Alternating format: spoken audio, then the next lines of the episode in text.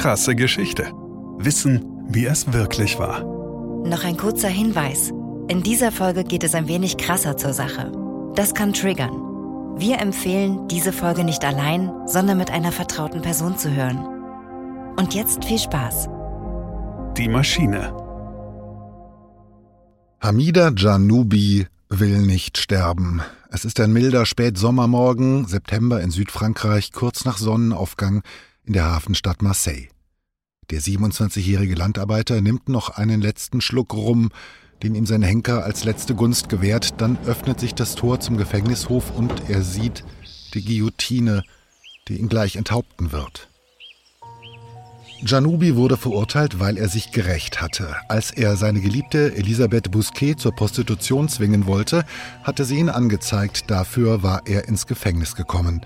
Das wollte er nicht auf sich sitzen lassen. Kaum wieder auf freiem Fuße entführte er Elisabeth, misshandelte und folterte sie stundenlang und erdrosselte sie schließlich.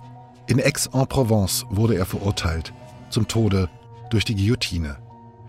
Das war vor einem halben Jahr gewesen, im Februar. Ein Gnadengesuch ist abgelehnt worden. Heute ist der Tag seiner Hinrichtung.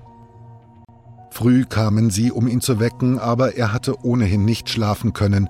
Sie binden ihm die Hände auf den Rücken. Janubi beschwert sich, es sei zu eng. Der Henker lässt die Fesseln entfernen. Sehen Sie, Sie sind frei, sagt er mit bitterem Zynismus. Sie geleiten ihn aus dem Verlies und führen ihn durch die Katakomben des Kerkers zur Richtstätte. Den Steinboden haben sie mit Decken ausgelegt, damit die Schritte im kalten Gewölbe nicht so hallen. Das Glas Rum ist leer, in winzigen Schlucken nur hatte Janobi getrunken, um das Unvermeidliche so lang wie möglich hinauszuzögern. Der Scharfrichter wird ungeduldig. Wir müssen das jetzt hinter uns bringen, blafft er. Man schneidet dem Verurteilten den Kragen ab, aber der Henker ist nicht zufrieden. So reißen sie Janubi den Stoff von den Schultern, um seinen Nacken freizulegen. Man drängt ihn aufs Schafott, lässt ihn auf den Richtblock fallen, fast nachlässig. Die Holzklammer schließt sich um seinen Hals, hoch über ihm hängt das 40 Kilo schwere Fallbeil ruhig in seiner Schiene.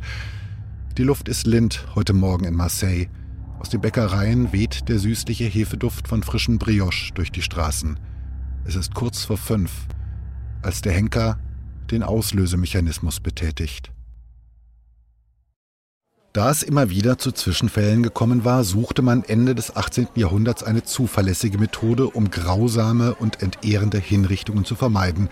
Besonders der Pariser Arzt Joseph Ignace Guillotin setzte sich für die Einführung der Enthauptungsmaschine ein, die bald seinen Namen tragen sollte. Aus humanitären Gründen. Man werde noch nicht mal einen Luftzug im Nacken verspüren, pries er die Konstruktion. Aber auch Rationalisierung war ein Argument. Es gab während der Französischen Revolution so viele Todesurteile, die zu vollstrecken waren, in einem Jahr mehr als 16.000. Ob Exekution mittels Fallbeil wirklich schmerzfrei ist, bleibt umstritten und ob der Tod tatsächlich unmittelbar eintritt, ebenfalls.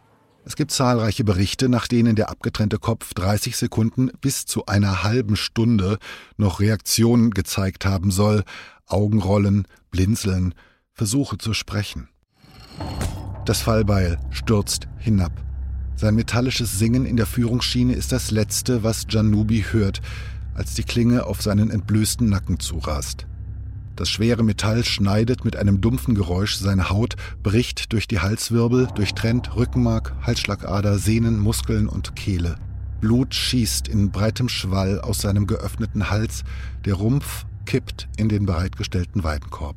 Vor den Toren des Marseiller Gefängnisses Libomet erwacht langsam das Leben. An den Kinokassen ist der erste Teil von Star Wars, der Mega-Erfolg. Der Apple II ist der erste Computer für zu Hause. In Brockdorf wird gegen Atomkraft protestiert. Die neu entwickelte Siebener-Reihe von BMW macht Mercedes mächtig Konkurrenz in der Oberklasse. Und die Sex Pistols entern mit Nevermind the Bollocks die Hitparaden. Es ist der 10. September 1977. Hamida Janoubi ist der letzte Mensch, der in Frankreich unter der Guillotine stirbt. Vier Jahre später, 1981, schafft Frankreich die Todesstrafe ab. Krasse Geschichte ist eine Produktion von Krane und Rabe im Auftrag von RTL Plus Musik. Autor Christoph Azone. Gesprochen von Christoph Azone. Produktion Redaktion und Regie Christoph Azone, Denise Köppen, Katrin Rath, Ina Wagler, Sabrina Gottschild-Vetter und Markus Krane. Ton und Schnitt Benjamin Sammer, Lukas Wieland, Jean Leclerc, Axel Rabe und Markus Krane.